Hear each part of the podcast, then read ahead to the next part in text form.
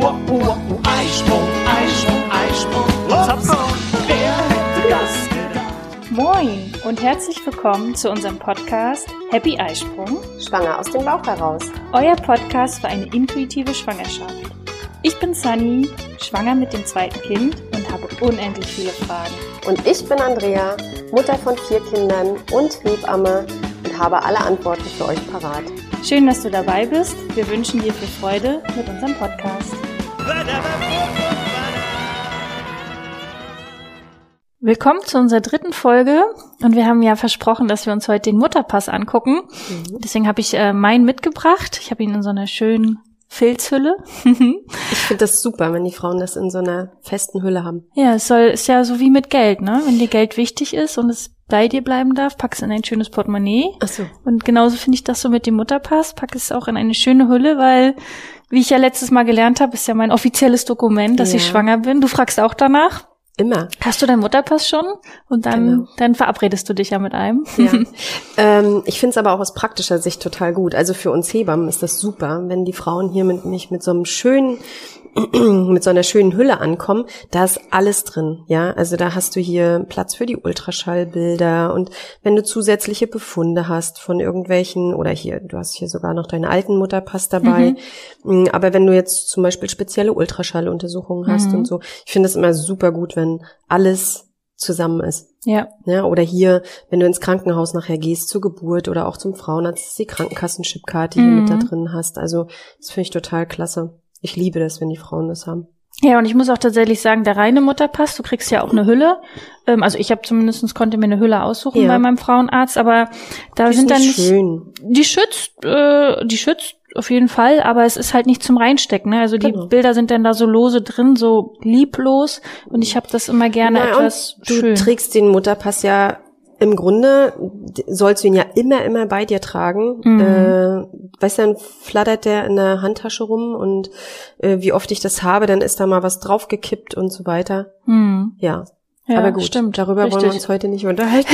nee, wir, wir Was wollen, willst du wissen, Genau, Sally? ich möchte alles wissen, was da Über drin steht, ähm, weil ich muss tatsächlich gestehen, du kriegst den ja bei deinem ersten oder zweiten Termin, je nachdem, Genau. äh, wie weit du bist, ähm, kriegst du diesen Mutterpass und dann wird ja Blut untersucht, Urin und alles und dann werden da so Aufkleber reingemacht und dann wird mit dir noch kurz was besprochen, aber bei diesem Termin wurde ja gerade gesagt, du bist schwanger und äh, Da kannst hörst du eh nicht mehr hin. also zumindestens ging es mir so und ich habe mich dann wirklich zu Hause gefragt, was heißt denn das, was heißt denn das? Naja gut, ich musste Ja. jetzt nicht zu einer Spezialuntersuchung, ich musste nicht irgendwas sonst wohin, also es wird schon alles gut bei mir sein, Mhm. aber ähm, deswegen habe ich mir heute gedacht, ich bringe meinen Mutterpass mit Ja. und wir gehen mal Seite Seite für Seite für Seite durch und du äh, erklärst mir mal, was das alles so heißt, wenn du so die Artschrift äh, vor allen Dingen lesen kannst, aber du bist da ja na, 30 Jahre jetzt drin geschult, auch die Ja. Ärzteschrift zu lesen und Äh, Trotzdem klappt das nicht bei jeder Schrift.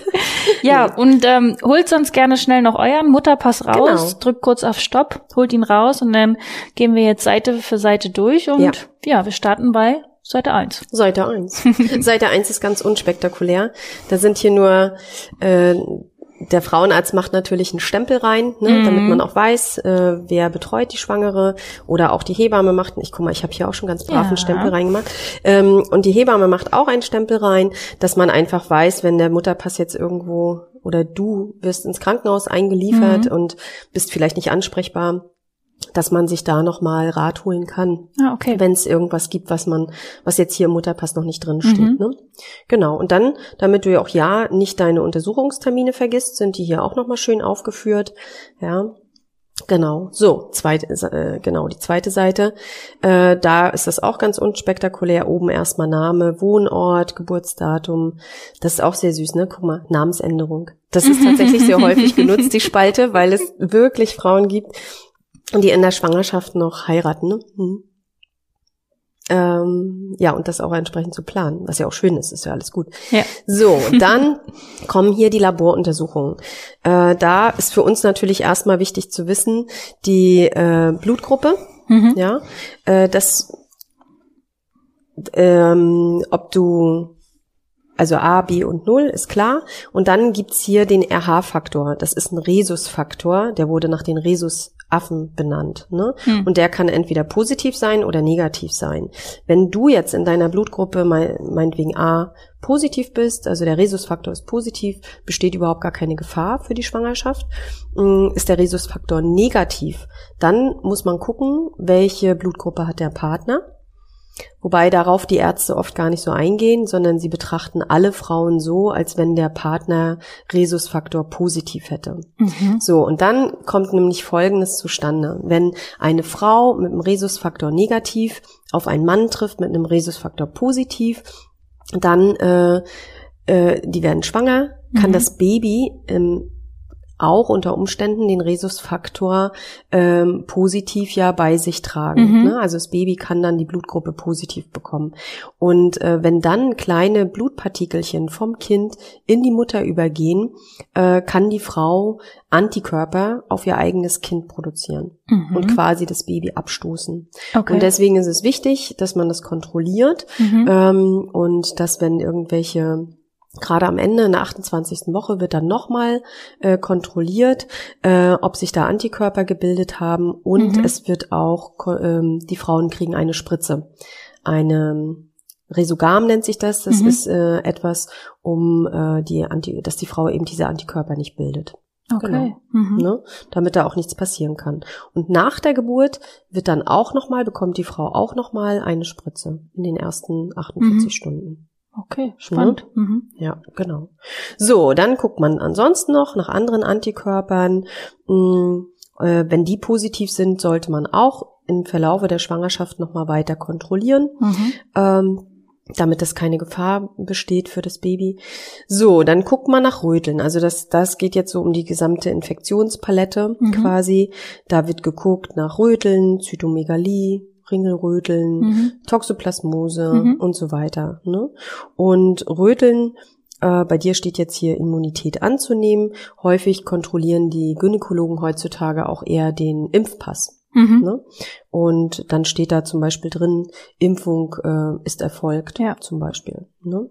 Es gibt ganz neue Mutterpässe, da steht hier unten, habe ich jetzt gerade letztens das erste Mal gesehen, ähm, Impfung. Also es geht um die Grippeschutzimpfung. Ah. Ja, die wird jetzt hier auch mit eingetragen, ob die Frauen sich Grippeschutz impfen lassen haben. Mhm. Ist ja die derzeitige Empfehlung ah, okay. ne, unter Corona, dass die Frauen Grippeschutz geimpft werden. Ne? Und ähm, ist es da auch egal, wie weit man ist? Kann man Ja. die immer machen, die Grippeschutzimpfung? Ja, also Okay. die machen die oft schon in der Frühschwangerschaft. Ne? Mhm. Also ja, kann man jetzt zu Ach, das halten, wird jetzt was man- empfohlen. Hm. Ja, ja, genau. Mhm. Weil Ja. meine ist ja, also ich bin jetzt ja, Ja, die haben jetzt neue äh, neue Okay. Mutterpässe rausgebracht. Ne? ja, weil ich habe mich auch einen neuen bekommen, weil du hast ja, Ja. gerade gesehen, ich habe ja in meiner Hülle noch den anderen.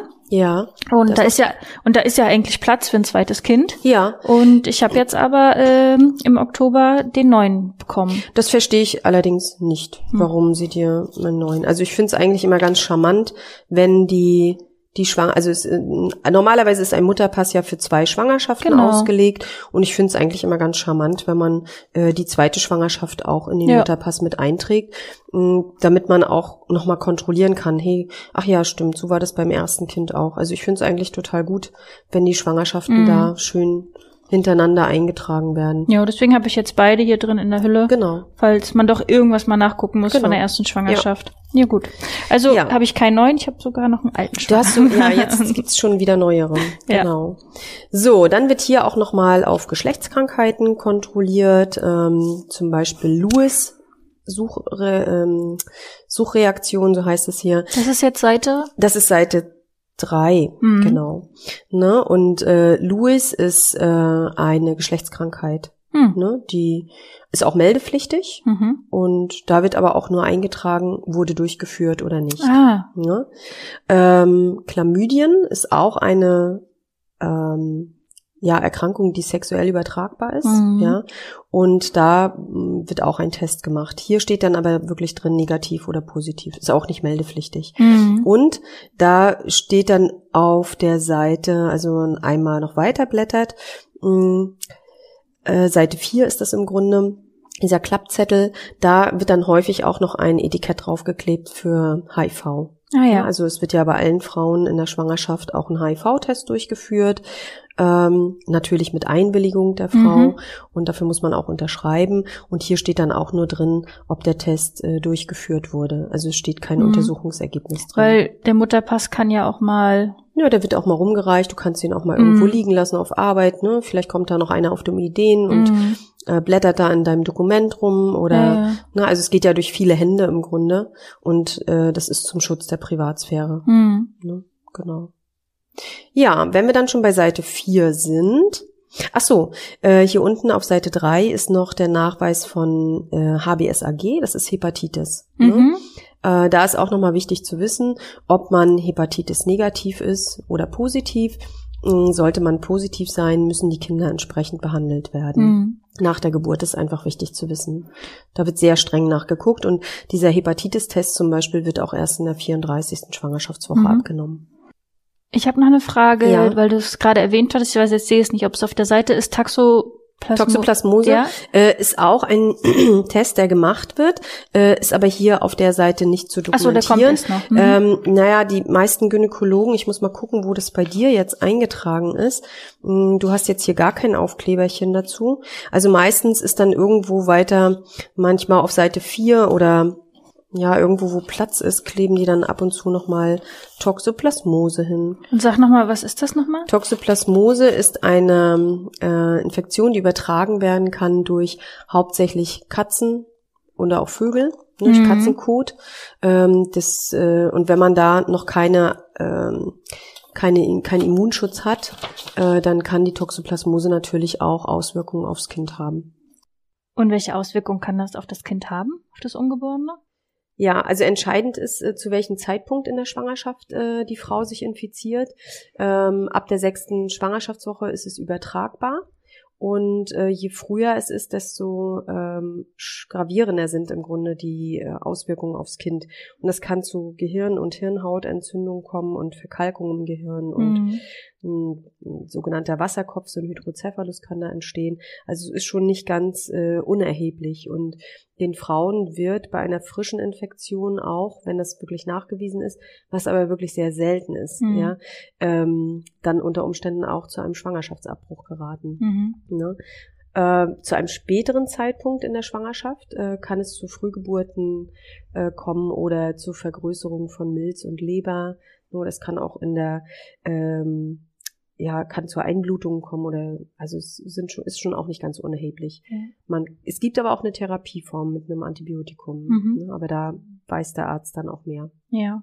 Mhm. Okay, aber ich habe richtig verstanden, das ist nur in dem Fall, wenn man Kontakt mit Katzen und Vögeln hat. Und wenn es eine Erstinfektion ist, also wenn es wirklich eine frische Erstinfektion ist. Mhm. Da aber ein Großteil der Bevölkerung ohnehin durch Kontakt zu Mhm. Tieren ähm, schon einen gewissen Immunschutz hat, also es ist auch wirklich eher selten, dass Mhm. Frauen noch keinen Immunschutz hatten äh, von Toxoplasmose. Okay. Eine Zweitinfektion macht nicht so große Schäden bei den Kindern. Mhm. Ne?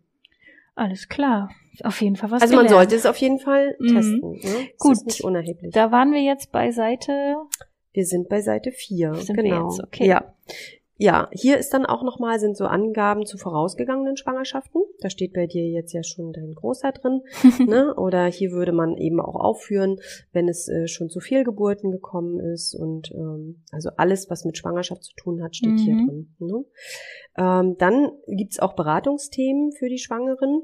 Da gibt's auch ein Kästchen, da kreuzt dann der Gynäkologe an, welche Beratungsthemen er schon mit dir besprochen hat, wie zum Beispiel Ernährung oder Medikamente, Genussmittel, ne, Mhm. Umgang mit Alkohol, Nikotin, ähm, aber auch zu deinem Beruf, äh, Sport, ne, Mhm. Reisen sollte eigentlich auch immer äh, ein Thema sein, weil viele fahren ja noch in der Schwangerschaft auch in den Urlaub, warum auch nicht, wenn es Ja. ihnen gut geht.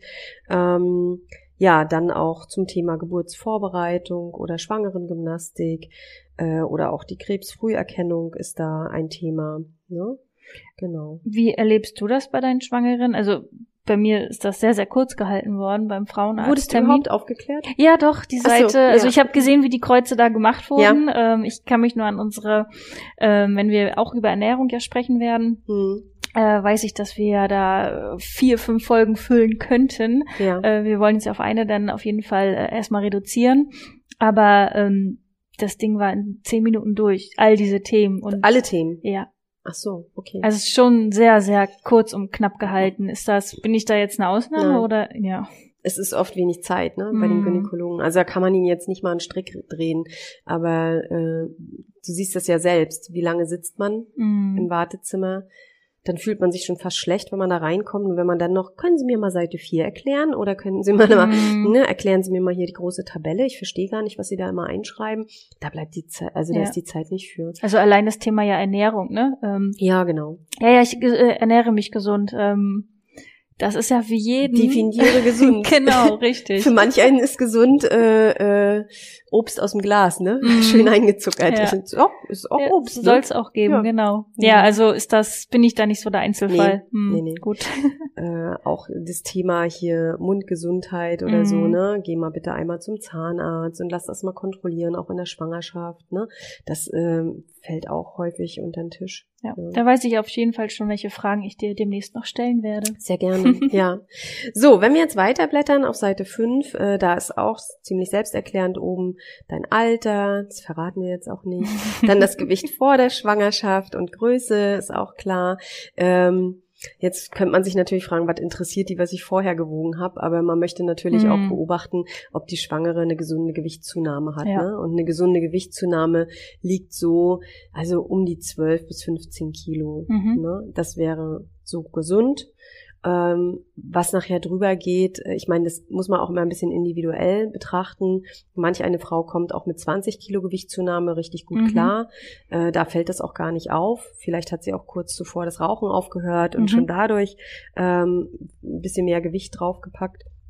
Ähm, und also es ist ein bisschen individuell zu betrachten, aber man geht eigentlich von einer gesunden Gewichtszunahme von 12 bis 15 Kilo aus. Ne? Mhm. So, dann Gravida. Das ist die wievielte Schwangerschaft das jetzt ist. Ja, Bei dir steht okay. hier eine 2. Meistens wird das mit römischen Zahlen auch beziffert. Und Para heißt, wie viele Kinder du geboren hast Mhm. bisher.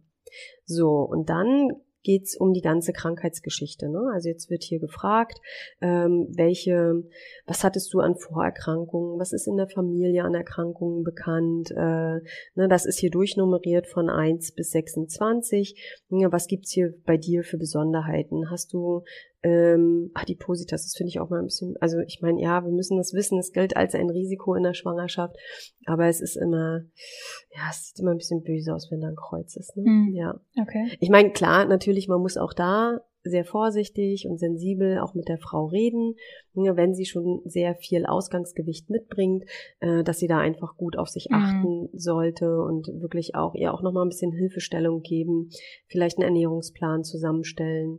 Also das Ja. äh, wird aber leider auch immer, na, da wird sein Kreuz gemacht und Und dann dann wird die Frau alleine gelassen. Mhm. Ne? Auch ohne äh, das Hintergrundwissen. Warum, wieso ist denn das gefährlicher, wenn ich jetzt ein paar Kilo mehr auf den Rippen habe? Mhm. Hat der sonst auch nicht gestört. Ne? Also ich spreche das schon immer in den ersten Gesprächen auch wirklich Ja. ganz klar an. Ne? So, dann auch hier, wenn du irgendwie vom, vom Knochenbau, Skelettanomalien, also vom Knochenbau irgendwelche Veränderungen an der Wirbelsäule hast Mhm. oder äh, Beckenveränderungen, das ist natürlich alles wichtig zu wissen, weil Ja. die Babys müssen ja irgendwann auch durch diese knöcherne Struktur geboren werden. Ne? Und äh, so eine Schwangerschaft, gerade wenn man so einen dicken Bauch dann nachher vor sich herschiebt, äh, der macht ja auch was mit deinem Körper und mit deinem Skelettsystem. Ne? Definitiv, ja. Ja. Deswegen ist das auch alles wichtig zu wissen. Ja, dann auch Vielgebärende, also wenn du mehr als vier Kinder ähm, geboren hast, dann äh, bist du auch schon ein Risiko. Ja, Mhm. also auch die Vielgebärenden zählen als Risiko. Oder wenn du ein gewisses Alter erreicht hast, über 35, ist Ja. da immer noch so die magische, Ja, ja. magische Grenze. Steht in der Podcast-? Steht in der Podcast-Beschreibung. Ach so, okay, Von daher, du kannst ruhig sagen, dass ich 35 Mhm. bin. Ja, aber auch da, ach, ähm, Es ist eine Zahl, ne? Man untersucht meine. Organe nicht. Man Nee, weiß, genau. vielleicht habe ich einen Körper wie eine 20-Jährige. ja, genau. Ja, ja? Genau. Ne? Gut, also da kann jeder für sich ein bisschen gucken oder auch wenn du schon ähm, vorausgegangene Geburten, die da nicht so gut verlaufen sind, sowas zählt hier natürlich auch Mhm. alles. Und dann macht der Arzt im Grunde auch eine Risikobewertung ähm, und äh, schätzt dann die Schwangerschaft ein, ob es eine ähm, Risikoschwangerschaft ist äh, oder ob es eine ganz normale Schwangerschaft. Mhm. Deswegen dieser rote Balken hier unter, ne? Ah ja. Wenn da das Mhm. Kreuz gemacht ist, dann giltst du als Risikoschwangerschaft und wirst dann auch intensiver beobachtet von deinem Gynäkologen. Ja. Ne?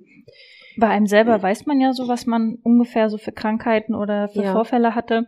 Ähm, bei der Frage, ob aus der Familie was bekannt war, oh, da wusste ich erstmal so, Gott, weiß ich nicht, kam, wurde dann aber nachgetragen. Ja, es das dem schlucken Moment? viele erstmal, ne? Also bei der eigenen Familie geht's vielleicht immer noch, aber dann kommt noch Mhm. die Familie des Mannes. Ja, Ne? stimmt. Also was gibt's noch da an äh, vielleicht Gendefekten Mhm. oder ähm, gibt's da Fehlbildungen bei Kindern in der Familie oder so oder genau. ne? Also da äh, muss man ja auch, da kann man sich im Vorfeld äh, dann auch schon mal ein ja einen Überblick verschaffen und nochmal die Familie befragen. Ne? Genau, wenn wir dann mal weitergehen auf Seite 6, ähm, da sind so befo- besondere Befunde im Schwangerschaftsverlauf. Ne?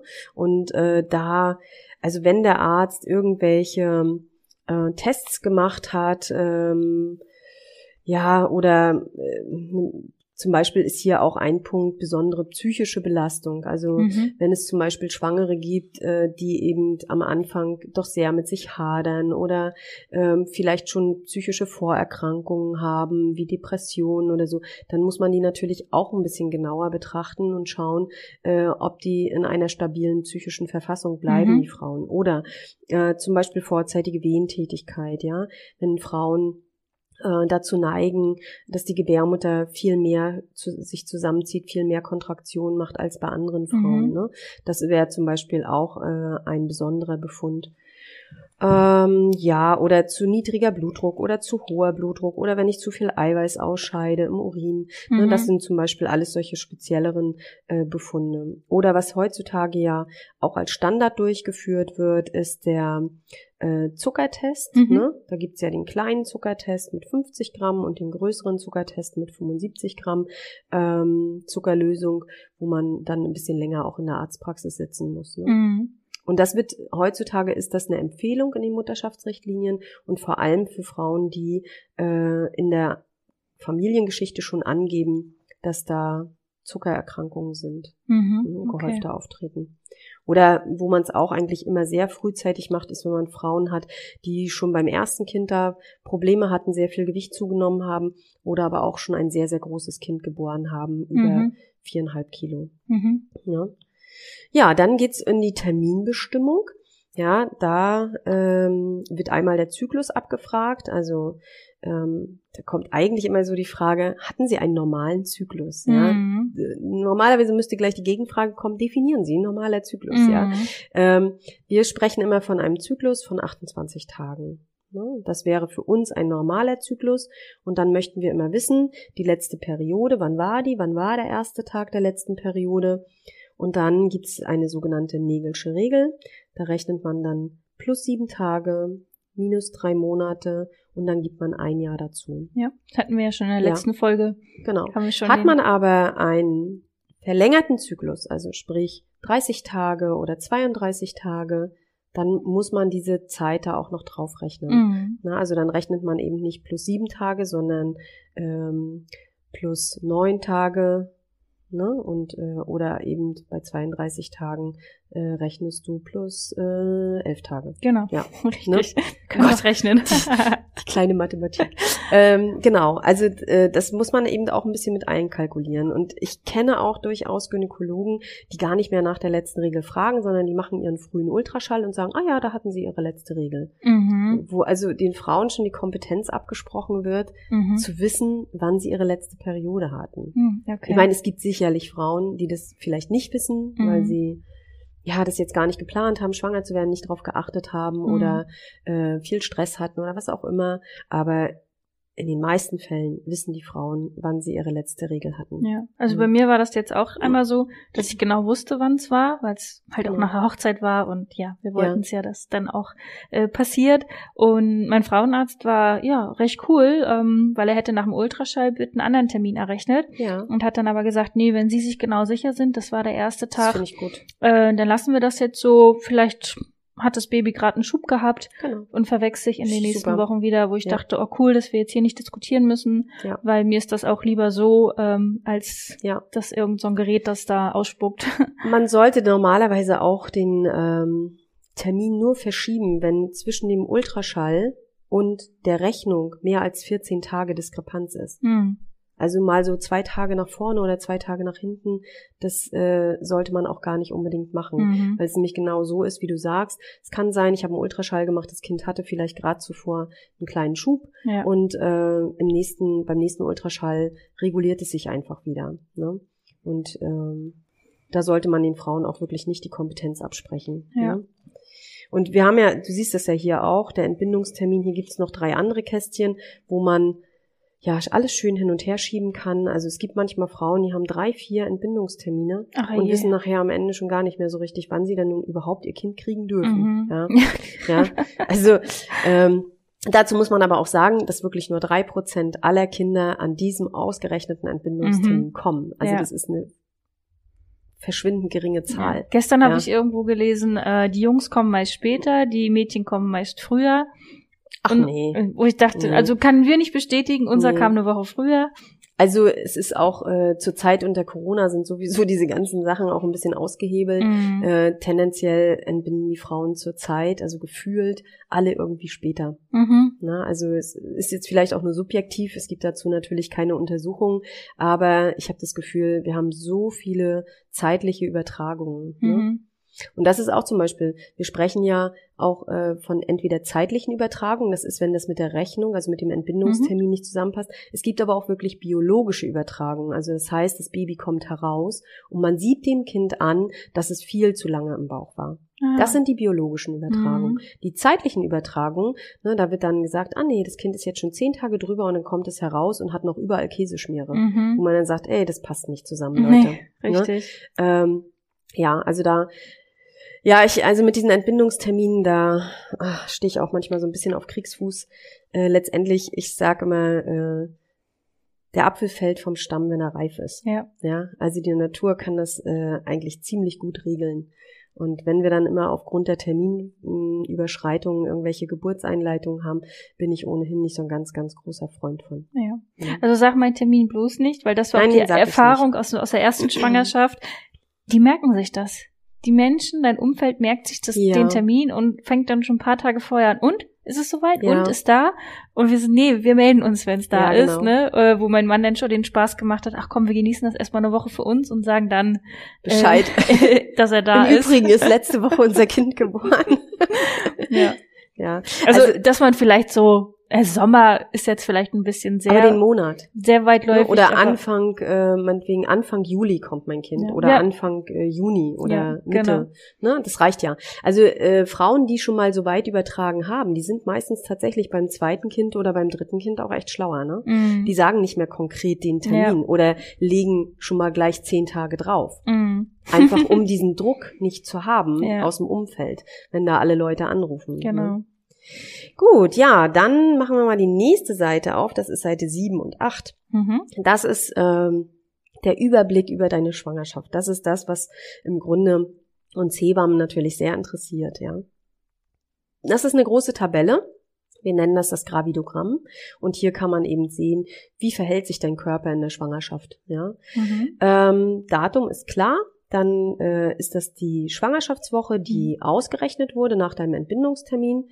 Dann die korrigierte Schwangerschaftswoche. Und da geht's nämlich auch. Das kann immer mal sein, dass du genau bei dieser Untersuchung, du hast hier zum Beispiel im November mal eine Untersuchung, da war es ausgerechnet 10 plus 6 Mhm. und im Verlaufe der Untersuchung äh, ist 10 plus 2 rausgekommen. Mhm. Ja, also es sind vier Tage Differenz. Aber Ja. du kannst es nicht immer auf Punkt genau Ja. sagen. Und deswegen, das äh, veranlasst eigentlich auch noch keinen Arzt, jetzt ständig den Termin hin und her zu ähm, schieben. Mhm. Was ich aber manchmal äh, bei den Frauen mitbekomme, ja, mein Baby ist aber schon drei Tage weiter. Also Mhm. ähm, das, das ist am Ende ja nicht so. Ne? Weil die App das vielleicht sagt. Ja, weil die App das sagt oder ja, ich weiß nicht. Also ich würde mich da jetzt nicht so sehr drauf versteifen. Also ich Mhm. würde auch so Pi mal Daumen meinen Entbindungstermin nehmen und dann bin ich da auch und ich muss einfach wissen, dass ein Kind drei Wochen vorher kommen kann, aber auch eben 14 Tage Genau. später. Ne? Ja. Und es ist nur erstmal ein Termin. Und was das Kind draus macht, das bleibt bei dem. Ne? Ja. Also die sind, die haben da schon sehr ihren eigenen Kopf. Ne? Gut, dann hier steht dann die nächste Spalte, das ist die vierte Spalte, Fundusabstand, also Fundusstand und Symphysen-Fundusabstand. Mhm. Das hört sich jetzt sehr hochtrabend an. Dazu muss man nur wissen, dass der Fundus ist die oberste Kante von der Gebärmutter. Mhm. Ja, und die Symphyse ist ja der kleine Knochen, der vorne unsere Beckenschaufeln zusammenhält. Mhm. Ne? Und ähm, man normalerweise tastet der Arzt die Gebärmutter. In den ersten Wochen ist sie natürlich noch im Becken verschwunden. Jetzt guck mich nicht gleich so an. ähm, ist sie natürlich noch ein bisschen im Becken verschwunden, aber ähm, wenn die Gebärmutter dann eben langsam aus dem Becken heraussteigt, dann würde man eben S für Symphyse nehmen, N für Nabel und Mhm. RB für Rippenbogen. Und ähm, ja, und dann hat man so Finger, die man auflegt, ne? Mhm. Entweder zwei oder drei Querfinger. Ja, und dann ist das vielleicht zwei Finger über der Symphyse Mhm. oder die Gebärmutterkante steht am Nabel äh, oder sie steht zwei Querfinger über dem Mhm. Nabel oder unter dem Nabel. Ja, und daher kommen solche Hieroglyphen zustande, wie ähm, hier in deinem Mutterpass sieht man es jetzt noch nicht, aber doch hier, schau, S plus zwei, also zwei Finger über der Symphyse. Aber bis auf der Ultraschallkopf war nichts an meinem Bauch. Vielleicht hat er das ganz schlau mit dem Ultraschallkopf gemacht. ne? ähm, das ist natürlich auch, äh, ich weiß, dass die Gynäkologen ähm, sich mehr auf ihre Technik verlassen. Mhm. Ja, aber dafür sind sie auch Mediziner. Also ich kenne auch nicht unbedingt viele Ärzte, die die Bäuche abtasten. Mhm. Hatte ich Also in der in der- ersten Schwangerschaft nicht erlebt und bisher Ja. jetzt auch noch nicht. Wir Hebammen, wenn wir Vorsorgeuntersuchungen machen, äh, dann sieht das ja ein bisschen anders aus. Wir haben hier kein Ultraschallgerät. Das heißt, ich bin ganz penibel mit dem Bauch abtasten oder auch mit dem Bauch ausmessen. Also ich messe zum Beispiel, also zum einen taste ich den Bauch mal ab Mhm. und zum anderen messe ich eben wirklich mit einem Maßband von der Symphyse, also von dem Knochen hier vorne, bis hoch zur oberen Kante der Gebärmutter. Mhm. Und wenn die Babys nachher ein bisschen größer, also in den letzten Schwangerschaftswochen, messe ich auch immer noch den Leibesumfang. Mhm. Ne? Also in Bauchnabelhöhe den Leibesumfang, um zu sehen, wächst das Baby genug. Ja? Oder wird es schon wieder, minimiert sich vielleicht das Frucht. Das ist manchmal nur ein Zentimeter, der da Unterschied ist, ne, wenn ich Mhm. das messe. Äh, aber es gibt mir schon einen Hinweis darauf, ah ja, alles klar, das Baby kommt jetzt bald, weil das Mhm. Fruchtwasser geht ein bisschen zurück. ne? Also wir müssen ja anders Vorsorge Ja. machen. Das ist ja nicht, wir haben eben keine Ultraschallgeräte. Also ich habe zwar schon ein CTG-Gerät, aber Mhm. Mm, Ich mag das auch gar nicht so. Also ich, mm, klar nutzt man das, aber äh, ich werde da auch jetzt mit zunehmendem Alter nutze ich das auch weniger, muss ich Mhm. ganz ehrlich sagen. Ah, okay. Ne? Man verlässt sich mehr auf seine auf sein Fingerspitzengefühl. Ja, und ne? nach 30 Jahren, ne, da weiß man, was man in den Fingern hat. Ach ja. So, dann die nächste Spalte ist die Kindslage. Ne? Mhm. Da gibt's, äh, da stehen dann auch so Buchstaben wie SL, ja, das ist Mhm. Schädellage. Dann könnte da noch QL stehen, das ist Querlage. Mhm. Oder in deinem Falle darf ich das jetzt sagen, hier steht BEL, Beckenendlage. Mhm. Das heißt, dein Baby hat sich noch ganz gemütlich mit dem Po nach unten Mhm. hingesetzt. Ne? Aber das ist in den frühen Schwangerschaftswochen ist das auch, die drehen sich noch, die machen noch Ja. ihre fünf, sechs Umdrehungen pro Tag. Ähm, das ist Noch ist der Platz da. ja, der Platz ist da und äh, das ist eher ein Zufallsbefund, wie du da, da was Ja. du da gerade siehst. Ne? Also es ist überhaupt noch, hat noch keine Relevanz. Ja. Man sagt schon, es wäre gut, wenn die Kinder so, so ab der 28. Schwangerschaftswoche so langsam sich in eine Position bringen, wie sie nachher auch auf die Welt kommen Mhm. wollen. Ne? So, dann Herztöne. Ähm, das macht der äh, Gynäkologe auch mit dem Ultraschall, dass er das da sieht. Ähm, genau, auch am Anfang die Kindsbewegung. Äh, aber bei dir dürfte jetzt nachher so langsam schon Kindsbewegung da ja, sein. merke ne? ich schon. Merkst du schon, merke ne? ich schon seit zwei, drei Wochen. Beim zweiten Kind merkt man die auch durchaus früher. Mhm. Also da kann das tatsächlich, von Kind zu Kind kriegt man da mehr Gefühl für seinen Körper und kann auch durchaus früher die Kindsbewegung ähm, spüren. ja, kann ich also ich weiß, bestätigen. beim, beim dritten Kind hatte ich die schon äh, in der 13. Woche, Mhm. 12., 13. Woche und ähm, stieß auch total auf Unverständnis beim Arzt. Ne? Das Hey, geht das nicht. geht noch nicht. Ne? Ich dachte, natürlich geht das. Also ich spüre das ja. Ne? Aber nee, naja. Naja, also ich finde es immer nur schlimm, wie man den Frauen so diese Kompetenzen absprechen kann, Mhm. ne? auch zu spüren, ähm, wie es dem Baby geht. Also Ja. es wird ja, wenn du zum Arzt kommst, äh, dann fragen die dich vielleicht noch, na, wie geht's Ihnen denn heute? Ja, äh, aber es fragt dich ja keiner als Mutter, wo du den ganzen Tag dein Baby durch die Gegend schleppst. Und wie geht's Ihrem Baby heute? Hm. Das wird nur gemessen an CTGs oder an Ultraschall oder was auch immer. Und wenn das Baby da ist, dann wird nur noch gefragt, wie geht's dem Baby? Ja, da bist Aber keiner du als fragt- Mutter nicht mehr. Keiner fragt, wie es dir geht. Ja, ne? also so ist das. Genau, Kindsbewegung, ähm, dann Ödeme, das sind Wassereinlagerungen, Mhm. ne, die man durchaus nachher zum Ende vermehrt in den Beinen, Händen oder auch im Gesicht dann nachher bekommen kann. Ne? Mhm. Äh, da fühlt man sich dann auch selbst nicht mehr so richtig wohl. Äh, dann auch die Varikosis, das sind Krampfadern. Ne? Mhm. Da sollte man auch immer ein bisschen mal seine Beine beobachten und gucken. Auch Besenreißer werden deutlich mehr in der Schwangerschaft. Ne? Und äh, da kann man natürlich auch viel gegen tun. Nur so ein bisschen Fußgymnastik, Mhm. auch gegen die Wassereinlagerung. Ne? Ich, ich mache das immer in den schwangeren Sportkursen auch. Ähm, oder auch immer schön die Beine nach oben ausfrotieren. Mhm. Also nicht immer nach unten schieben das Handtuch, ne, Wechselduschen machen, warm, kalt, ne, das sollte auf der Tagesordnung stehen und auch bei jeder Gelegenheit auch ruhig die Beine hochlegen. Mhm. Eigentlich auch nicht so, wie wir hier beide sitzen, Ja. die Beine übereinander geschlagen, äh, so sollte das eigentlich auch nicht sein. Und es Genau. gibt ja auch noch diese speziellen Stützstrümpfe. Stützstrümpfe. Genau, die, wenn man dazu neigt, Krampfadern zu haben, dann würde ich das auch jedem empfehlen, Stützstrümpfe zu tragen, weil du hast als Schwangere eine erhöhte Thromboseneigung und dem kann man entgegenwirken mit diesen Stützstrümpfen. Ja, und ich glaube, einmal in der Schwangerschaft kriegt man das auch verschrieben. Also man muss schon sehr nachfragen, ne? Also ich habe es zum Beispiel bekommen, weil wir nochmal geflogen sind. Ja, Und dann habe Genau. ich äh, die einmal bekommen und er sagte, den kann, die kann aber nur einmal verschreiben. ja. Deswegen schauen, dass sie dann vielleicht auch bis zum Ende dann, also kann man ja eh nicht beeinflussen, Ja. ne? Aber ähm, genau, einmal habe ich sie dann verschrieben bekommen. Ja, genau. Für Flugreisen ist das auf jeden Fall gut, empfehle ich auch immer den Frauen, äh, aber auch bei Wassereinlagerung. Hm. Gut, dann das Gewicht. Wir schweigen. ich sehe gerade bei meiner ersten Schwangerschaft, äh, da waren es wirklich 15 Kilo. Super. Fast ganz genau. Hm. Ja, das war auch alles sehr stimmig bei dir, ne? Ja. Fand ich. Also bei der ersten Schwangerschaft, jetzt musst du das genauso gut wieder hinkriegen. Aber meistens äh, beim zweiten Kind kommt der Bauch halt einfach auch viel, viel Er schneller. ist das siehst du definitiv jetzt schon schon, ne? da. Ja. Ja. und dadurch, dass ich ja diese Problematik mit dieser Rektusdiastase hatte, ja. Es war ja gerade frisch erst zusammengewachsen, das ist jetzt halt Geht wieder auf. sofort wieder auseinander. Und wenn ich eine Freundin sehe, Ja. die ist einen Tag nach mir, hat Entbindungstermin und wir gucken uns beide an und denken so, ja, was ist, aber ist ihr erstes Kind? Genau. Ist es das zweite Kind? Dieses Vergleichen der Bäuche. Ja. Ne? Äh, es gibt auch Frauen, ich, also am Ende sind sie dann irgendwie alle, ähm, kommen sie alle so auf ihr Gewicht. Mhm. Es gibt zum Beispiel Frauen, die nehmen in den ersten 20 Wochen so gut wie gar nichts zu. Mhm. Die, ne? Oder so, wenn es die ersten Kinder sind, da ist so gut wie kein Bauch zu sehen am Anfang. Und äh, beim zweiten Kind äh, ist das, sieht das eben ein bisschen anders aus. Ne? Mhm. Aber die, die am Anfang wenig zunehmen, die packen es am Ende nachher drauf. Da Mhm. kommt das, also ab der 30. Woche geht das bam, bam, bam mit den Kilos. Und ähm, die, die am Anfang sehr viel zunehmen, ne, wir haben auch manchmal Frauen, die bis zur 20., 25. Woche im Grunde schon mit ihren Kilos fertig sind, Mhm. ja, und ähm, die nehmen zum Ende hin so gut wie gar nichts mehr zu. Mhm. Die stagnieren dann, die halten dann ihr Gewicht sehr, sehr lange. Ne?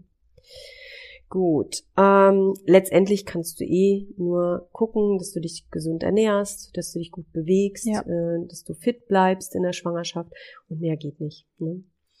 Äh, dann der Blutdruck, ja, Systole, Diastole, also das sind diese beiden Werte, einmal wo der Herzmuskel sich zusammenzieht und das Blut Mhm. durch die Adern pumpt und die Diastole, wo das, ähm, wo das Herzchen wieder erschlafft und dann alles wieder zurückgepumpt wird. Ne? Mhm.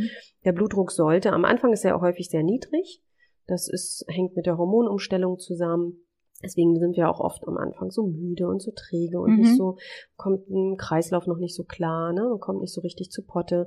Und ähm, zum Ende hin wird er wieder ein bisschen stabiler, man hat ein bisschen mehr Blutvolumen, das heißt, man hat mehr, was da durch die Gefäße Mhm. gepumpt werden kann.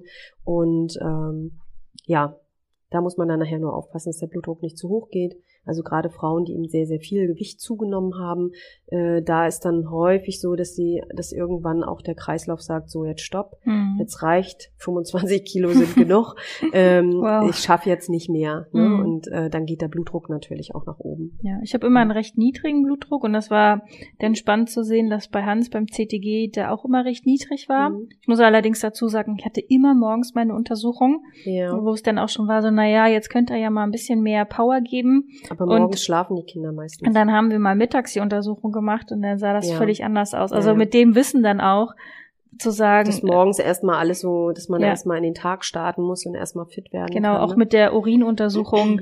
ähm, ich hatte den einen Morgen nicht wirklich viel getrunken, da war natürlich Ja. ordentlich noch was Ja. äh, drin im Ja. Morgenurin. Ähm, ach so, da kommen wir jetzt ja, ne? Wir kommen, Wir ja, kommen noch, wir kommen ja noch zum ja. pH-Wert. Entschuldigung. Genau. So, dann HB-Wert, ne, das sind die, ähm, das Hämoglobin, das sind die roten Blutkörperchen im Körper, die Sauerstoffträger. Ähm, es ist bei einer Schwangeren so, dass sie ja darauf angewiesen ist, mehr Blutvolumen zu bekommen, weil sie muss ja auch einen zusätzlichen Kreislauf Mhm. versorgen. Und ähm, ja, was macht der Körper ganz schlau? Er vermehrt das Blut äh, und es wird erstmal mehr flüssiges Bestandteil vom Blut ähm, produziert, also das Blutplasma, und dann sind erstmal zu wenig feste Bestandteile, also Mhm. auch zu wenig Sauerstoffträger im Blut. Äh, und dann nachher gleicht der Körper das langsam aus. Das heißt, die festen Bestandteile werden dann peu à peu nachproduziert. Mhm. Aber das geht eben auch nicht von heute auf morgen, sondern das dauert. Ne? Und äh, man sagt so, in der 14. Schwangerschaftswoche sollte die Blutbildung, diese Blutmehrbildung dann auch abgeschlossen sein. Ah, okay. Und das ist ja, passt ja auch zu dem, was die Frauen fühlen und spüren. Da wird's langsam besser. Mhm. Man wird langsam wieder fitter, man kommt wieder ein bisschen besser aus dem Quark, man bewegt sich vielleicht ein bisschen zackiger wieder, man ist nicht mehr so, so down, so Mhm. müde, so erschöpft, ne? Ja. Ja. Gut. Ähm, ja, aber auch das kann man natürlich mit gesunder Ernährung unterstützen. Viel Vollkornprodukte, Haferflocken, ganz viel äh, Eisen drin, rote Beete, rote Säfte Mhm. trinken. Ne? Aber da haben wir ja auch noch unsere Folge zu. Genau. Dann die Urinwerte, was du schon angesprochen hast, auch immer mal drauf achten, bevor ich zum Arzt gehe, wirklich erstmal gut die Nieren durchspülen, ähm, darauf achten, dass ich vorher genügend ausreichend getrunken habe und damit meine ich keine zuckerhaltigen Getränke und auch keinen Kaffee, ähm, sondern wirklich morgens eine Tasse warmes Wasser oder Mhm. ne, also äh, dass es einmal gut durchspült, ne, dass man den Körper da gut in Schwung bringt äh, und auch die Nieren anregt, äh, besser zu arbeiten. Denn die Nieren haben natürlich eine erhöhte Belastung.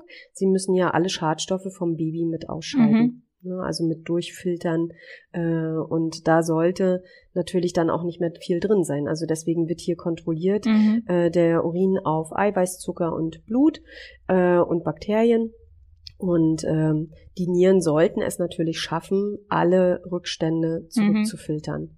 Das riecht man dann manchmal, ne, wenn man auf Toilette finde ist. schon. Also ich, Wenn der Hund ich das immer nur vom, konzentriert ist, ja. sonst kenne ich das immer nur vom Spargel. Ja, Spargel, ja, genau. Aber der, ähm, wenn man ein gutes Körpergefühl hat, dann äh, riecht man das sowieso. In der Frühschwangerschaft, der Urin riecht auch anders. Mhm. Ne? Genauso wie er aber auch kurz vor der Geburt schon wieder anders riecht. Mhm. Ja. Und äh, wichtig ist an dieser Stelle vielleicht auch nochmal, obwohl wir nochmal später darüber auch reden, mh, zu sagen, man kann das sehr gut für sich kontrollieren, ob mein, ob der Urin gut ist, ne? wenn ich vernünftig trinke und da immer schön den Urin beobachten. Wenn ich so trinke, dass mein Urin fast klar ist, Ja. Ja, dann ist es gut. Wenn er zu gelb, zu konzentriert aussieht, dann habe ich zu wenig getrunken. Dann muss Mhm. ich einfach nachtanken. Ja. Ne? Also das liegt auch ein bisschen in der Verantwortung der Frau. Aber man muss es ihnen eben auch sagen, ne? Und äh, dass man darauf und ich würde es jetzt auch nicht festmachen an zwei oder drei Liter, Mhm. sondern das kann jeder für sich beobachten. Ne? Okay. Es fällt den Frauen sowieso immer schwer, viel zu trinken. Also vielen Frauen fällt es Mhm. Mir auch. Ich muss mich da zuzwingen. Und erfahrungsgemäß ist gut, man sich morgens seine Portionen hinstellt und dann hat man einen guten Überblick, was man so Mhm. über den Tag trinken sollte. Oder was man für sich auch benötigt. Ne? Vaginale Untersuchung, also eine Untersuchung von der Scheide aus, ähm, ist am Anfang mit einmal ein früher Ultraschall gemacht. Da wird der Muttermund einmal ausgemessen Mhm. um zu sehen, wie, wie lang ist der, weil es ist tatsächlich auch bei jeder Frau anders, Mhm. ja, also zwischen zwei und vier Zentimeter kann der lang sein, ähm, und damit der Gynäkologe eine Orientierung hat, wenn die Frau jetzt mal Kontraktion hat, ob der sich der Muttermund verkürzt, Mhm, ne, wenn er da einen. Ausgangswert hat.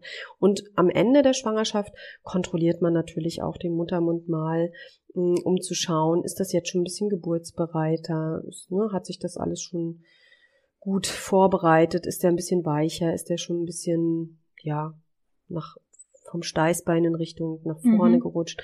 Also da gibt es schon so einige Hinweise, wo man dann sehen kann, ah ja, das, das sagen die Gynäkologen auch, ne? Jetzt ist das schon sehr schön geburtsbereit, ne? So, dann am Ende dieser äh, Tabelle oder dieses Gravidogramms äh, erfolgt dann wieder eine Risikobewertung. Mhm. Ne? Ähm, wenn jetzt zum Beispiel hier was auffällig wäre, wenn weiß ich, die Frau hat innerhalb von einer Woche fünf Kilo zugenommen, Mhm. der Blutdruck geht in die Höhe und die Urinwerte sind nicht in Ordnung, dann wird er das schon als ein Risiko äh, bewerten und wird die Frau vielleicht auch ein bisschen häufiger einbestellen. Okay. Wenn alles tutti ist, dann ist ja am Anfang der äh, die Untersuchung so alle vier Wochen. Ne? Dann nachher geht's auf alle zwei Wochen, dann jede Woche und dann Mhm. ähm, ja nach ab dem Entbindungstermin alle zwei Tage. Mhm. Man wird aber, wenn man jetzt mit einer Freundin mal den Mutterpass vergleicht, auch sehen, einige haben Massen an Untersuchungen. Da reicht diese Tabelle mit den, was haben wir hier, 14 Mhm. äh, Vorsorgeuntersuchungen gar nicht aus. Da wird dann nämlich das zweite Kind nachher schon, ne, also die hier ist ja Aha. noch für ein zweites Kind Ja, ja. Platz. Da wird dann die zweite Tabelle noch aufgemacht. Ähm, wenn da wirklich ein Risiko besteht, gerne, aber nicht nur so. Also es gibt, äh, das ist, äh, wir liegen in Deutschland schon in einem Land, wo wir sehr, sehr viele Untersuchungen Mhm. haben. Es ist in anderen Ländern ein bisschen anders. Ähm, ich habe vor kurzem auch in der Hebammenzeitung eine Untersuchung gelesen, dass ähm, die gesündeste oder die, das gesündeste Maß an Vorsorgeuntersuchungen liegt bei zwischen sechs bis acht. Hm. Also eigentlich fast die Hälfte oder die Hälfte von dem, was wir in Mhm. Deutschland machen. Es wird Okay. auch zu viel Untersuchungen gemacht. Und dort in der Studie kam sogar heraus, dass wenn man Vorsorgeuntersuchungen als einen Gruppentermin macht, wo man mehrere Schwangere sitzen hat, man auch die Schwangeren besser aufklären kann. Mhm. Stimmt. Ne? Also ja. gerade diese ganzen Themen oder auch deine ganzen Fragen, die du mir jetzt hier stellst, Mhm. normalerweise müsstest du die alle beim Gynäkologen stellen. Mhm. Der hat aber gar keine Zeit ja, dafür. Das ne? stimmt. Und da ist manchmal weniger mehr, das muss man auch sagen.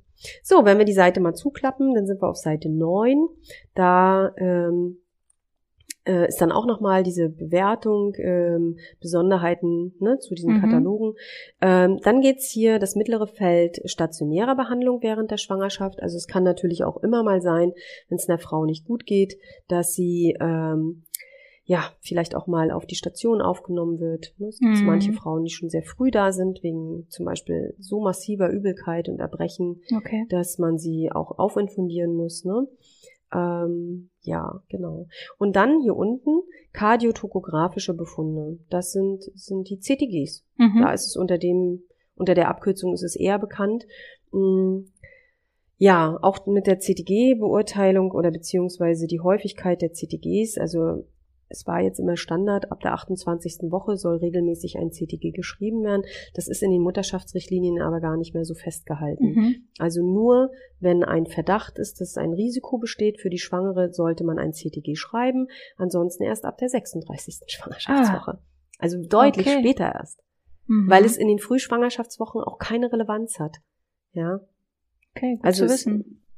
du kannst auch die frühen äh, CTG, ähm, ja, CTG-Auswertung, äh, die, die Babys haben am Anfang eben noch äh, deutlich andere Herzaktionen, also sie liegen zum Teil äh, mit der Herzfrequenz deutlich höher, Mhm. sie sind noch ein bisschen enger zusammengeschrieben, das heißt, es lässt sich, man müsste es völlig anders auswerten. Also es ist nicht so bewertbar wie in den ähm, späteren Schwangerschaftswochen. Mhm. So, und dann hier hinten noch die Ultraschalluntersuchungen. Und da ist es ganz genauso. Es gibt Frauen, die haben einen Ultraschallpass, da werden noch und nöcher Ultraschalluntersuchungen gemacht. Na, auch wenn wir uns jetzt so äh, diese ganzen frühen Sachen angucken, die ganze Pränataldiagnostik, die Nackentransparenzmessung und ähm, normalerweise sind im Verlaufe der Schwangerschaft eigentlich nur drei Ultraschalluntersuchungen erforderlich. Einmal am Anfang, Mhm. Ne? Ähm, das steht hier auch zwischen der achten und elften Schwangerschaftswoche. Da geht's drum, um die Einnistung, um Mhm. zu schauen, ähm, ist das Baby gut platziert, hat es sich gut eingenistet in der Gebärmutter, kann man einen Herzschlag nachweisen, ne, solche Sachen, ähm, kann man schon den Kopf, ähm, der Rumpf, äh, die Arm- und Beinknospen, das Mhm. wird alles schon mal geguckt. Ja, oder eben auch diese äh, Nackenfalte. So, dann wird nochmal ein Ultraschall gemacht zwischen der 18. und 21. Schwangerschaftswoche. Das ist im Grunde dieser große Organscan. Deswegen ist hier auch so viel Platz zum Mhm. Eintragen. Da werden sich alle Organe angeguckt, ne, vom Kopf bis zum Steiß. Da wird alles geguckt, ja, ähm, um eben Fehlbildungen oder Mhm. ja, also um Fehlbildungen auszuschließen. Ne? Gut, und dann gibt's eigentlich nur noch einen dritten Ultraschall und der läuft zwischen der 28. und 32. Schwangerschaftswoche und da geht's um das Wachstum der Kinder. Mhm. Sind sie in der Norm mit dem Wachstum, sind sie zeitgerecht äh, gewachsen und vor allem, was viel wichtiger noch ist, weil wir heutzutage natürlich mehr größere Kinder haben, ähm, wächst der Kopf entsprechend zum Rumpf. Mhm. Ne? Also stimmt das überein. Das ist wichtig zu wissen. Ja, aber bei den meisten Frauen, guck mal, du hattest auch schon ein paar mehr Ultraschalle. Wie, wie viele Ultraschalle hattest du beim ersten Kind? Kannst du das sehen? Ähm, kann ich das sehen? Wo kann sich Ja, das? bei der Ultraschall.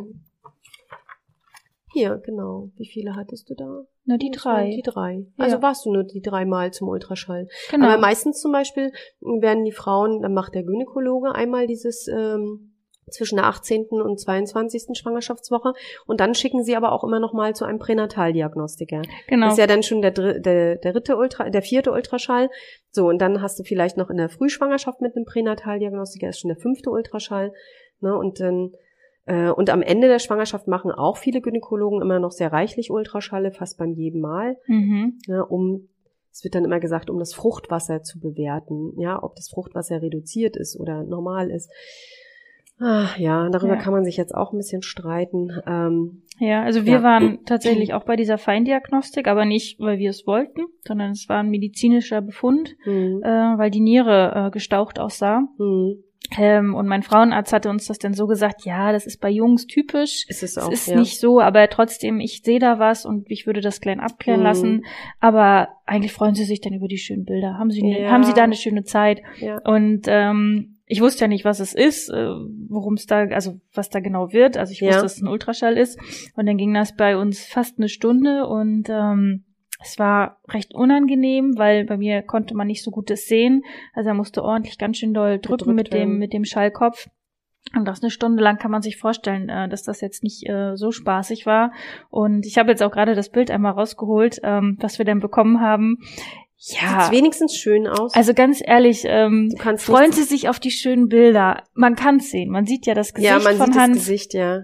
Aber Das sind diese 3D-Ultraschallbilder, ne? Ja. ganz ehrlich, ähm, ich glaube, ich, wir, wir wussten schon, warum wir uns das vorher überlegt haben, dass wir es freiwillig, also was heißt freiwillig, aber du müsstest ja das sonst ja auch bezahlen. Ja, genau. Und das lassen die sich ja auch ordentlich bezahlen. Ja.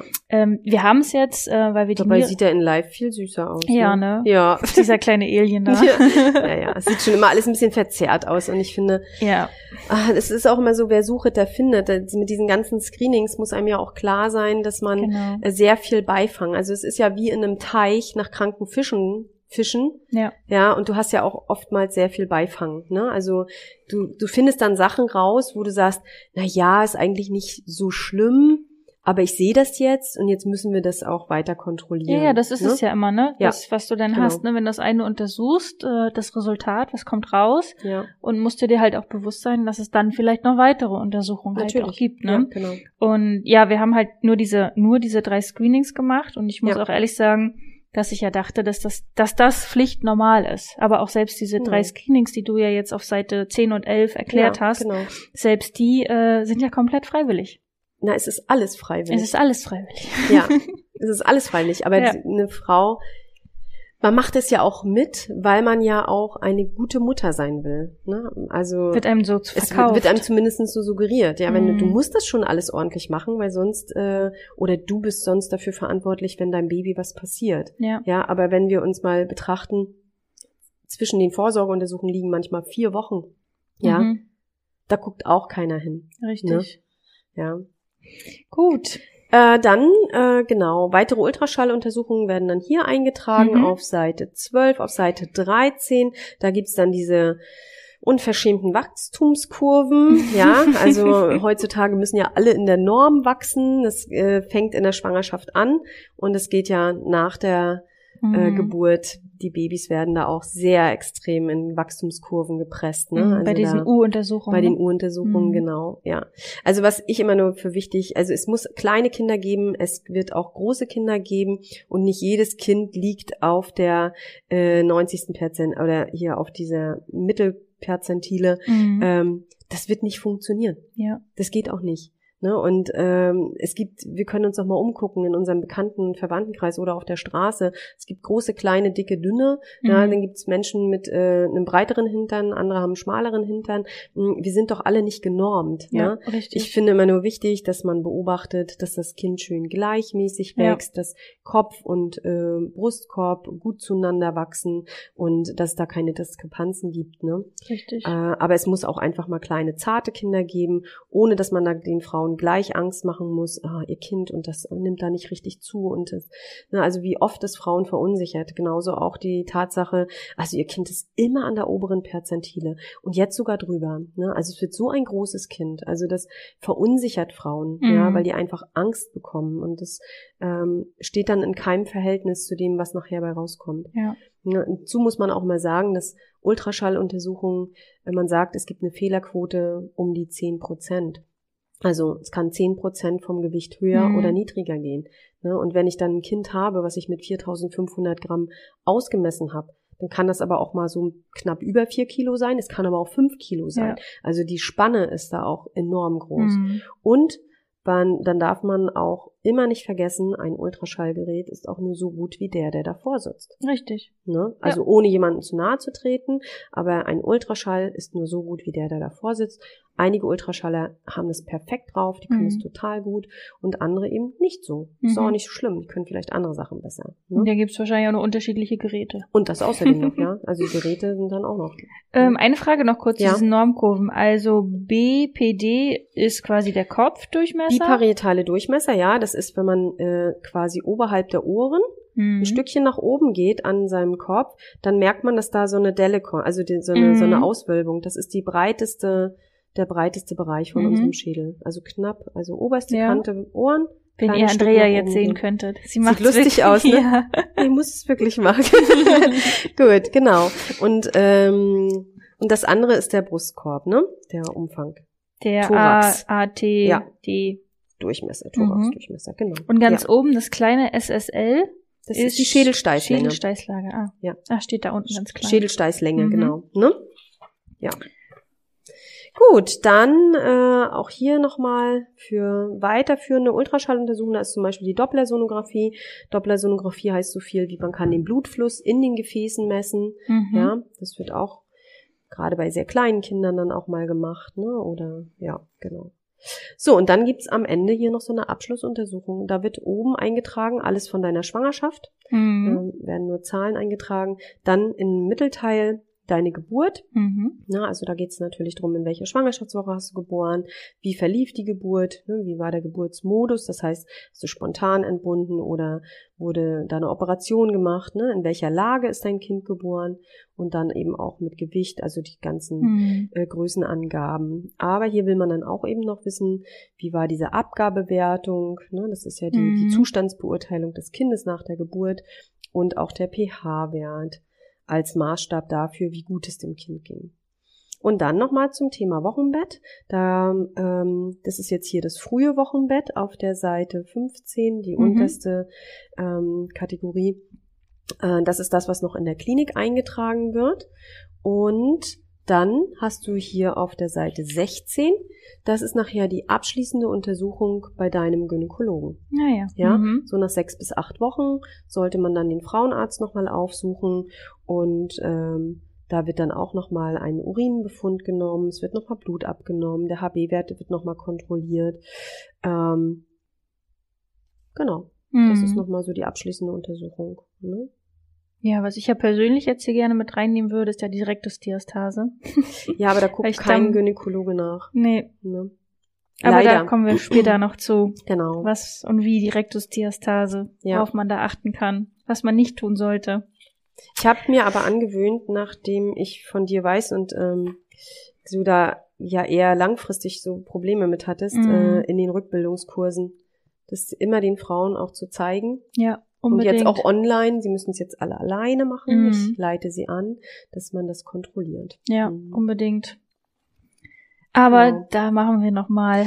Da machen Eine extra eine Folge zu. Sondersendung zu. Da werde ich dann ganz viel erzählen Ja, genau. von meinem Werdegang. Ja, Prima. Vielen Dank, Andrea, für diese ausführliche Erklärung. Ähm, ja, heute Das- haben wir uns verquatscht. nicht, also, ja, es ist äh, auch mal schön, das wirklich so zu erfahren, was hier alles drinsteht, was irgendwie wie heißt. Ähm, ja, wir hoffen, dass euch das auch interessiert hat. Wenn ihr noch Fragen habt zu eurem Mutterpass, äh, weil ihr vielleicht noch eine neuere Version habt, Noch eine neuere gibt es nicht. aber wenn noch irgendwie Fragen offen geblieben sind, äh, dann schreibt uns auf jeden Fall. Ähm, Andrea wird dann das natürlich auch beantworten. Gut, also vielen Dank für die ausführliche Erklärung Gerne, zu meinem gerne. Mutterpass. ja, das sieht doch so schön neu aus. ja, ne, noch. Mhm. So, ab in deine Filzhülle, damit Ja. es schön, Dass äh, er so ordentlich bleibt. damit es ordentlich bleibt. Ja. Gut, das war's für heute. Wir freuen uns, dass du auch heute zugehört hast. Wir hoffen, du konntest auch aus dieser Folge interessante Impulse mitnehmen. Gib uns gerne Feedback oder stelle uns weitere Fragen an.